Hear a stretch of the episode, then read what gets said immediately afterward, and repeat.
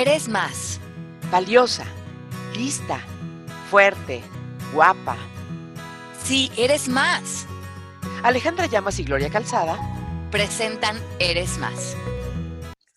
¿Cómo están? Buenos días. Eh, un día más delicioso de Eres más.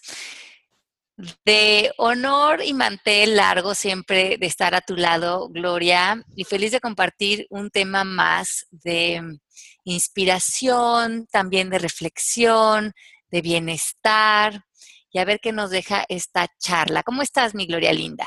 Muy contenta, Ale, porque además cada día siento que hay más personas que visitan estos podcasts, que, que se depositan, digamos, los jueves en la mañana y que, y que luego también me encanta esa flexibilidad de que cada quien, insisto, los visita cuando mejor eh, oportunidad tiene de, de, de, de escuchar, de participar, eh, aunque sea eh, mentalmente ¿no? O sea, que decir, ¿qué opino de esto, no? Porque así sucede cuando, cuando uno atestigua conversaciones de amigas y en este caso pues de una maestra y, alguien que le escucha con mucha atención que soy yo.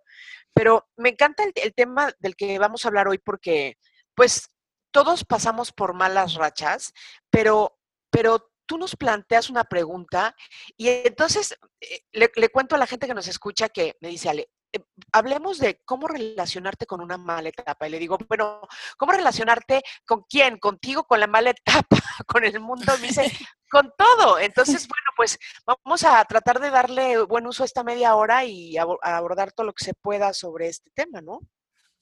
Claro, porque sí, como tú bien dices, Miglo, con, a veces eh, estamos en situaciones donde hay mucho cambio, mucha transformación y decimos, estoy pasando por una mala etapa, por una mala racha y me está absorbiendo muchísima de mi energía o de mi bienestar y cómo relacionarme con ella es una buena distinción, porque utilizar la palabra relación hace que te salgas de las circunstancias, que no te vuelvas la crisis, sino que sepas que hay un ente, que eres tú, que se puede separar de lo que estás viviendo y tener esta decisión de quién soy yo frente a lo que estoy viviendo cómo quiero estar parado frente a esto, desde qué emociones, desde qué perspectiva, y entonces entrar a estas situaciones con estrategias, con planes, con eh, nuevas técnicas, y eso es lo que vamos a trabajar hoy.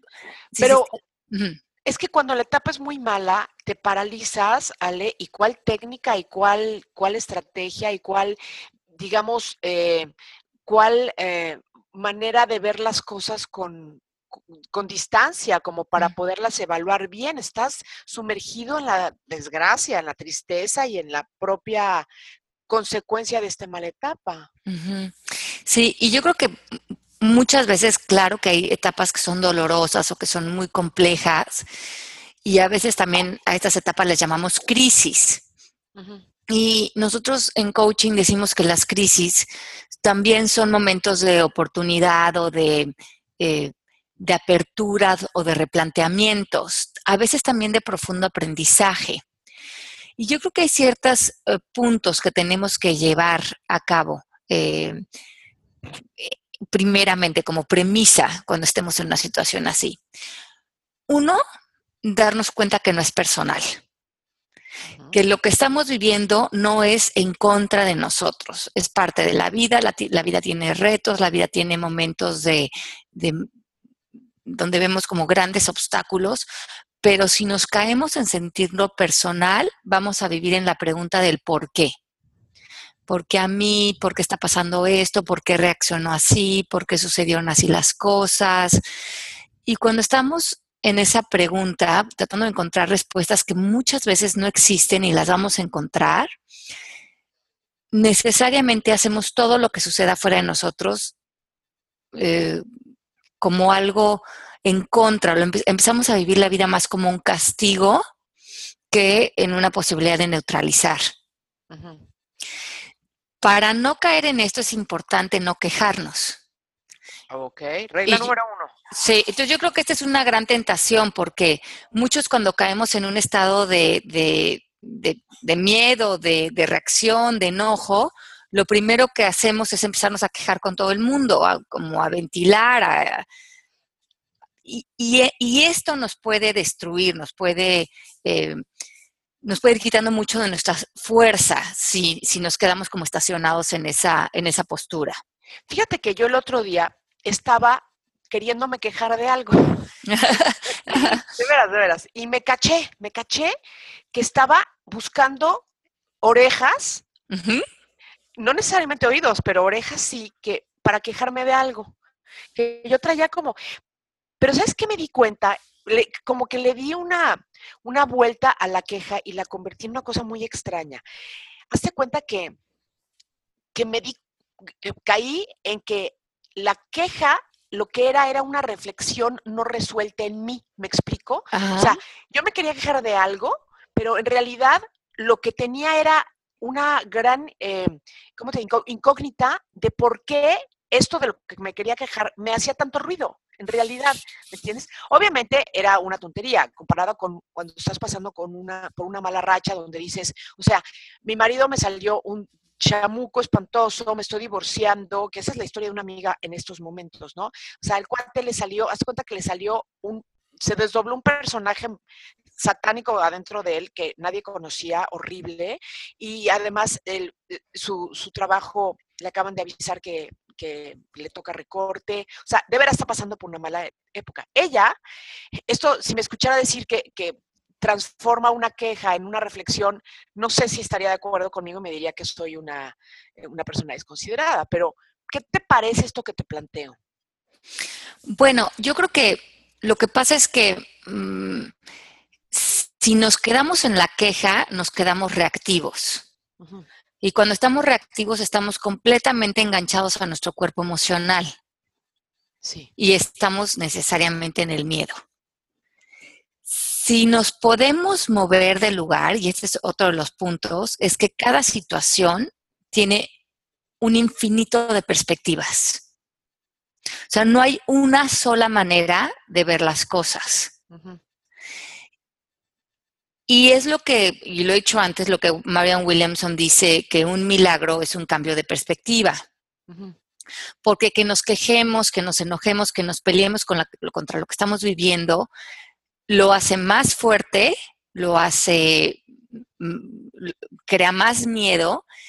Y lo que pasa es que como dicen mucho en, el, en, todas estas filosofías ancestrales, mucho donde nos perdemos es en abrir esta dualidad, en verte a ti contra el mundo.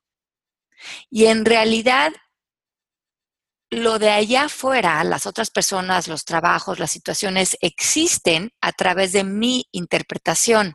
Sí.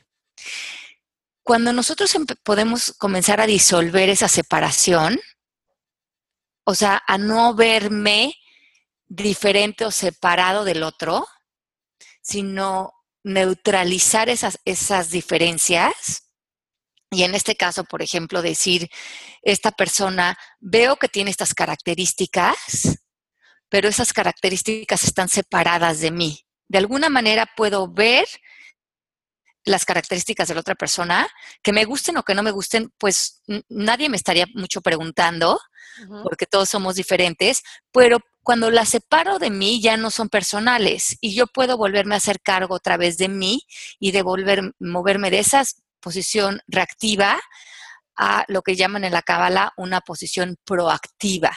Y es tomando 100% responsabilidad de lo que estamos viviendo para generar nuevas posibilidades y movernos de esa situación lo antes posible. Perfecto. Aterricémonos tantito en, el señor este que se convirtió en alguien más, ¿no? Por alguna razón que lo detonó, ni en modo. Y entonces o sea, esta amiga mía lo que tendría en estos momentos que hacer es decir, esto que le pasó, quién sabe qué fue, pero así es, me afecta o nos afecta como familia lo que está pasando y, tan, tan es así que esto ya no tiene remedio, pero yo, ¿cómo voy a resolver esta situación independientemente de lo que él decida, haga, proponga, etcétera? Sí, porque mm, nosotros no tenemos poder sobre otras personas o nos, a veces nos ponemos en esta silla como de, una calidad de, juicio, como de jueces de la vida. Y nosotros no podemos saber esa persona eh, en qué está, qué está viviendo, probablemente está en dolor, en confusión. Eh, como que no etiquetarla, no ponerlo el malo y la buena, porque ahí hacemos una dualidad muy em, difícil de la cual salirnos. Cuando ya tenemos como el antagónico de nuestras historias, es difícil que nosotros entonces no caigamos en la silla de la, víctima, de la víctima o de la queja. Entonces, lo que tenemos que hacer es diseñar, ahí lo podemos hacer con ayuda de alguien, de algún coach, cómo podemos relacionarnos con esa persona para que justamente lo que tú deseas, que no me afecte a mí su manera de ser o de estar. O sea, ¿qué límites voy a poner? ¿Cómo me voy a relacionar con esto? ¿De qué manera va a entrar o no va a entrar ya esta persona a mi vida? Pero sobre todo lo que esté en tu territorio, tú tienes decir. y, lo que haga o diga la otra persona debe de aparecer en tu vida de la manera en que menos eh, impacto tenga. Y para eso tú tienes que ser muy firme eh, con, cómo va a entrar esta persona a tu vida. Muchas veces no lo hacemos porque nos damos cuenta, nos queda muy evidente lo que está haciendo mal el otro, pero a veces no vemos cuál es nuestra participación en esa dinámica. Entonces, una buena pregunta también es, yo, ¿qué tengo que ver de mí que hice espejo con esta persona? Claro para que nos movamos a un lugar de curiosidad y nos salgamos de una silla de juicio. Ahora bien, dando otra vez, este, ¿cómo se llama? Importancia al título de, esta, de esta conversación, es cómo relacionarte con una mala etapa. Yo pensaba ayer que, que primero que todo habría que eso, que definirla como una etapa que tiene fin, que no es permanente, que tampoco está escrita en tu destino, o sea, como, como quitarle todas esas connotaciones, este, como si fuese un castigo que te ganaste, algo que, algo que, te mereces por, por, por, pecador, este, que, que, te lo buscaste. Eh, todo eso eh, habría que eliminarlo también y decidir que esto es una etapa que en cierta medida, y guardando toda proporción, Ale, este, puede durar lo que tú decidas que, dure. Sí, y lo, importante es lo que tú estás diciendo ahorita, justo lo, pusiste en el lenguaje, hasta quitarle el título de mala. Es una etapa, porque en el momento en que dices es mala, tienes que encontrar todas las razones por las cuales es mala, regresas a construir una historia y esa historia te empieza a llenar de emociones negativas otra vez. Perfectamente claro. Entonces, eh, otra de las premisas es que dentro de todo lo vivido, siempre hay que buscar el ingrediente de amor. Así sea minúsculo, ese va a ser el camino para disolver cualquier em, situación con la que nos estemos peleando. Si podemos encontrar el amor, ya sea dentro de nosotros, expandir en nosotros la tolerancia, la compasión, el amor por el prójimo, por las situaciones, bendecir la vida, encontrar el aprecio de cualquier cosa, que sea tan minúscula como aparezca, nos va a cambiar nuestra, nuestra energía o cómo nos estamos eh, apareciendo frente a la vida, porque nos va a mover de estar a la defensiva a estar mucho más receptivos. Sí, sin duda. Em, otro punto que es importante es que todos somos más fuertes de lo que creemos. Y muchas veces estas eh, crisis, como les llamamos, estas etapas, te demuestran tu fuerza. Y esta fuerza, si después la puedes usar para contribuir al mundo para dar pasos importantes, para ser un gran líder, ya sea de tu familia o de tu comunidad. O sea, muchas veces estas etapas son expositores de la fuerza que llevamos dentro y de decir, caray, si pude sobresalir, si pude sacar esto adelante, ¿qué no puedo hacer si uso esto para el bien mío, de la comunidad, de mi país? Porque me quedé sorprendida de la fuerza que tengo. Claro. Sí, sí, sí. Es que a veces eh, superamos crisis tan, tan, tan adversas, pero sobre todo es que cuando nos toman por sorpresa creo que son doblemente poderosas, ¿no? Porque este, este, primero es eso, ¿no? Salir del shock, este, ¿no? Tratar de entender qué no viste, cómo no te diste cuenta, qué barbaridad. Y luego, pues ya, digamos, este, luchar contra o, o, defenderte contra la adversidad que se esté presentando.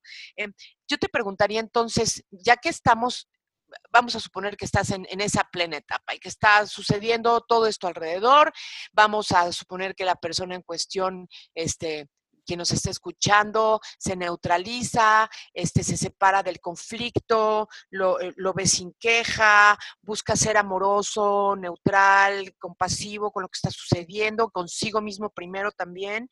Y de todas maneras, ¿cómo manejas el nivel de devastación que está alrededor tuyo? Porque a veces es, eh, y, me quiero ir al extremo de de, de, lo que te digo de esta amiga que dices, o sea, ¿en qué momento este cuate se portó fatal, con violencia, la echó de su casa. Este, ella está viviendo, eh, digamos, pidiendo asilo en casa de alguien, este, se está quedando sin trabajo, está entrando en un divorcio muy difícil, o sea, difícilmente su escenario puede ser peor. ¿Cómo ella se puede distanciar o manejar el nivel de devastación que es elevado? Ok. Porque así lo es. Yo creo que el primer paso que tenemos que hacer, y vamos a hacer algunos pasos aquí, es fíjate de qué personas te estás rodeando.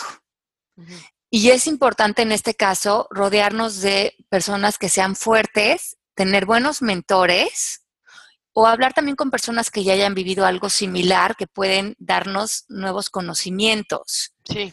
Y yo creo que en, cuando estamos en etapas complicadas es muy eh, importante eh, elegir quién va a ser quien nos va a hablar al oído, porque como nos sentimos vulnerables, como nos sentimos a veces solos, elegir buenas personas que nos den sabios consejos, que aminoren el drama, que mm, nos ayuden a crear planes de acción, es lo más productivo que podemos hacer. Y a veces nuestro ego está tan enganchado que lo que sentimos en el fondo es querernos echar a comer compulsivamente o a tomar alcohol o a quedarnos con personas que nos eh, alimentan el drama. Y eso es lo primero que tenemos que diseñar. Entonces, después de que elijamos quiénes van a ser las personas, los pilares fuertes que nos van a, apoyar en esto, el primer paso es comienza por decir que no. O sea, saca de tu rutina todo lo que te roba la energía y si no sabes decir que no cuando estás en una etapa complicada, no vas a poder tomar control de tu vida. tienes que saber decir que no a lo que decíamos, amistades, alimentos, adicciones, em, cuestiones que no nos van a llevar a dar avances fuera de la situación en la que estamos. ¿Qué tienes que sacar de tu lista de actividades, personas, reclamos para que otra vez sientas que tienes el mando de tus emociones, de tu mente y por lo tanto de tus acciones. Claro, claro, o sea, limpiar la casa, ¿no? Hay una barridita para que, para que, para que te concentres en lo, en lo único que te tengas que concentrar, que es lo positivo, es en, es en superar esta etapa eh, de la mejor manera posible, salir avante victorioso, poderoso, este, y a, darle a lo que sigue y creándote eh, unas nuevas posibilidades para empezar ya a, buscarlas activamente, ¿no? Exacto. Oye, pero yo quiero decir algo, Sí. cuando dices que, busques, que cuides muy bien de qué te rodeas, porque cuando estás en crisis, cuides quién, te, quién tienes al oído. Yo te tengo a ti, imagínate la suerte que tengo. bueno, qué cosa. Y es que sabes que, Glo, es verdad. Y, mm, una buena conversación con alguien que no te vaya, que y que va a ser duro, porque a veces eh, alguien que te va a, querer ayudar desde el punto de vista a lo mejor del coaching, es alguien que te va a ser 100% responsable, que no se va a meter en el drama contigo, que te va a ayudar en ese momento a que veas tu posición frente a lo que estás viviendo, a que decidas qué quieres hacer, a crear contigo un plan de acción, pero no te va a mimar, no se va a poner en la posición de pobre de ti, justamente va a reflejar la fuerza que tienes dentro y desde esa fuerza eh, van a trabajar. Y eso es lo que debemos de, estar dispuestos a hacer, que, no querramos ese apapacho del drama, ¿no? Claro. Sí, sí, sí, sí, sí. Fíjate, eh, ayer estaba, estoy terminando de leer, tú sabes, bueno, tú y yo queremos mucho a Jaime Bailey y me, estaba, me estoy leyendo su libro más reciente. Y entonces habla de una muy mala etapa que él estaba pasando en todos los sentidos posibles, todo estaba realmente este, viéndose bastante gris.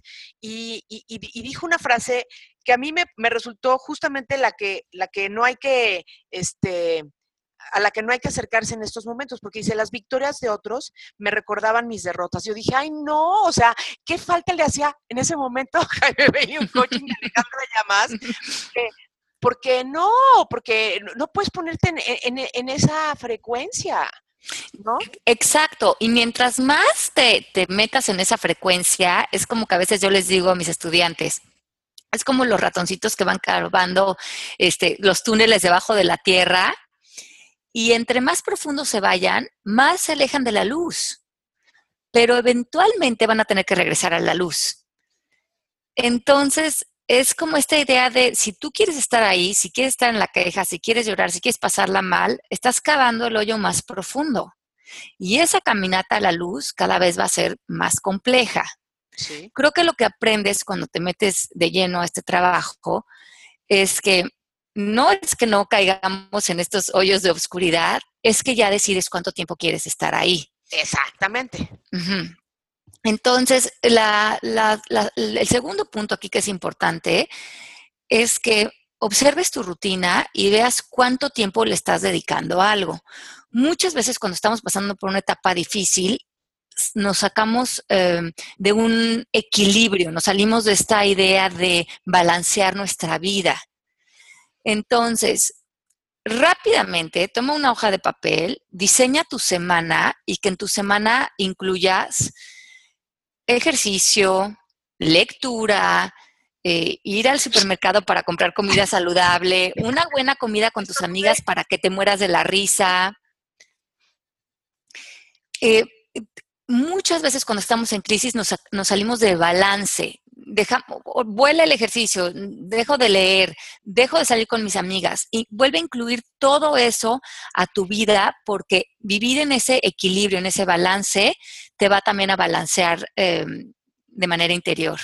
Oye, sí, aunque creas que no tienes energía, ni ganas, ni ánimo, ni nada. Sí. Precisamente allí, es donde, donde sacas este, parte de esa fuerza a la que hacías referencia hace rato, ¿no? Que, que, que está ahí y que todos la tenemos, es que de veras todos la tenemos, salvo que estamos hablando de un tema de salud que te impida físicamente o, emocionalmente este, enfrentar esta situación, la circunstancia, digo, salvo esa circunstancia, todos podemos. Sí, y, creo que eso es importante porque lo que está fuera de nosotros es un reflejo de lo que llevamos dentro. y nosotros podemos, de manera intencional crearnos una rutina balanceada semana con semana. Sí. Y, entonces lo podemos hacer al revés. Si no nos sentimos con equilibrio interior, creamos una vida, aunque sea un poquito forzada al principio, que esté en equilibrio y ese equilibrio exterior va a acabar nutriéndonos por dentro. Claro. El, el punto número tres, que creo que es bien importante en esta época, es que si entramos en una etapa difícil, evitemos las redes sociales. Sobre todo está involucrada las personas cuyo, de cuyo mundo estamos ahorita, este, medio, no huyendo, pero es preferible no saber. Sí, y sobre todo porque creo que se nos perdemos mucho tiempo a veces cuando estamos eh, tristes o en una crisis, en el teléfono, a lo mejor metidos en el Facebook o en el Twitter o yo qué sé, en el Snapchat o el Instagram. Hay tantas redes sociales en las cuales podemos perdernos y de repente darte cuenta que ya pasó una hora, hora y media eh, viendo fotos o tontería y media. Y si te das cuenta, cuando estamos activos, cuando estamos productivos, cuando estamos entusiasmados con la vida, es difícil que nos perdamos en, las redes sociales. Y se han hecho, estudios que entre más tiempo pasas en las redes sociales, como entre más tiempo pasas viendo televisión de manera desequilibrada, terminas sintiéndote deprimido. Entonces, ojo con que, ay, bueno, como estoy pasando por esta etapa tan complicada, me voy a echar en la cama con un bote de helado y me voy a meter al Facebook tres horas. Sí. Ojo, porque eso va a acabar siendo este, muy contradictorio y en vez de enfocarnos en nuestra vida, en nuestro siguiente paso, en hacer ejercicio, en hacer algo lindo para nosotros, tenemos la cabeza metida en otras vidas o en otros mundos que, nada tienen que ver con, nosotros en ese momento. Sin duda alguna, querida Ale. Eh, una mala etapa es, eso, o una, etapa en la que estás pasándola mal, mejor dicho, para, para ser más precisos y quitar las etiquetas que, definen algo o que pretenden definir algo. Una etapa que, en la que no la estás pasando nada bien en la medida que eso se presente, este, está en tus manos, de verdad, de verdad, em, darle un, fin más, eh, más este, pronto es, posible para ti em, atenuar, digamos, los estragos de algo que está pasando, de lo que no tienes ningún control ni poder, pero que no te afecte tanto. Está en tus manos decir que no y hacer un plan de acción que no requiere de grandes estrategas, sino simplemente de seguir estas reglas que tú nos has dado hoy, que es no quejarse, buscar el ingrediente del amor, descubrir cuál es tu fuerza, sentirte orgullosa de ella y emplearla, ¿no? Y también decir no a lo que te robe la paz para poder proceder a diseñar tu semana y, tener pasos más firmes, si, si, quieres un poquito eh, preestablecidos o planeados, pero que te van a permitir eh, llenar tu tiempo de cosas que te hagan bien y alejarte del drama y de, pues, del sufrimiento también. Sí, y, eso, y escribir de este tema me, mm, me recordó a este libro que, que, está muy bueno, que se los vamos a recomendar, que se llama Feeding Your Demons, te lo voy a recomendar. Y es todo este tema como tibetano de cómo alimentar justamente nuestros demonios para que se vuelvan nuestros aliados. Y estos demonios pueden ser todo lo que, como nuestro lado oscuro. Pueden ser personas, pero pueden ser quejas, pero pueden ser inseguridades, perfección, adicciones. Y ponen este ejemplo de Gandhi, que es un personaje que a mí me encanta, donde él se vuelve un mago de alimentar sus demonios y volverlos sus aliados. Y hay esta historia donde Gandhi va a ir a hacer esta marcha a la sal y llega un eh, general inglés a querer eh, amenazarlo de que o termine la, la, marcha o lo meten a la cárcel. Sí. Y sus, amigos, bueno, los compañeros de Gandhi le dicen que, ya viene el general para meterlo a la cárcel, que si quieren que pongan tachuelas en el camino para que se le ponchen las llantas. Y esto como que representa esa metáfora de cuando viene algo hacia nosotros y es como defendernos de esto. Sí. Y Gandhi dice, nada de eso. Lo van a dejar que llegue, que entre a la casa y que, y le voy a dar té. Vamos a, voy a tomar té con él. Y no sabes qué interesante, porque llega el señor con toda la amenaza de, sentarse con él a meterlo a la cárcel y le dice, tienes que parar esta marcha. Le dice, ¿cómo no? Ahorita vamos a hablar de eso, porque, pero nos vamos a tomar mientras un té y unos biscuits. Y, y, le dice, bueno, ahora sí ya vamos a hablar de eso. No, no, no, nos vamos a tomar otro té. Y el té, pues en esta cultura significa ponerse a la par con otro, es un símbolo de unión, de paz, de compasión. Y después de horas de estar tomando tés y de tomar biscuits y de humanizarse hombre con hombre y de platicar acerca de la vida y de filosofar, el hombre horas después se fue siendo un gran aliado de Gandhi en este caso. Me parece una historia muy linda para este momento porque estas malas etapas o estas amenazas se pueden reflejar en esta historia como este general que venía a, meterlo a la cárcel, a amenazarlo. Y Gandhi al no defenderse, a sentarse a tomar té con ese enemigo, al no eh, mostrarse ni miedoso y al saber que él estaba en una posición legítima, logró de esta persona un aliado. Y eso me parece una idea muy bonita que podemos implementar en este tema. Frente a quién, qué o qué situación tenemos que sentarnos a tomar té para mm, humanizarla, para ponernos en paz y desde ahí eh, comenzar a construir. Y como dices tú, eh, nunca, nunca un mejor ejemplo para decir de qué manera se pueden abrir nuevas posibilidades, que es parte de la principal búsqueda de, del coaching que tú nos enseñas. Así que, ¿cómo relacionarte con una mala etapa? Bueno, como algo que no depende de ti, pero sí depende absolutamente cómo la enfrentas, cuánto tiempo quieres que dure y qué vas a hacer después. Exacto. Así es que vamos, si estás pasando por un momento de reto, eh, que además todos pasamos, algunas personas obviamente eh, con, retos de más dolor, de, a veces obstáculos que asemejan obviamente situaciones más fuertes, pero a la larga todo pasa y estar bien acompañados en esos momentos creo que es crucial y utilizar todos estos consejos que, eh, de los que pudimos hablar durante el programa de hoy. Bueno, pues yo agradezco que en los momentos en que me he atravesado por una etapa eh, que no me gusta nada, nada, nada, nada, en los últimos años he tenido la posibilidad de encontrarme contigo, con tus consejos y, llevar a cabo todo esto que hoy decimos en este podcast. Así que eh, agradezco, no sabes cómo, tu amistad y tu cercanía, Ale. Aprovecho. Ay, qué linda, mi Gloria. Sabes que yo también, igual, feliz de tenerte junto a mí. Eres un eh, gran ejemplo, una inspiración, no nada más para mí, yo sé que para muchísimas mujeres.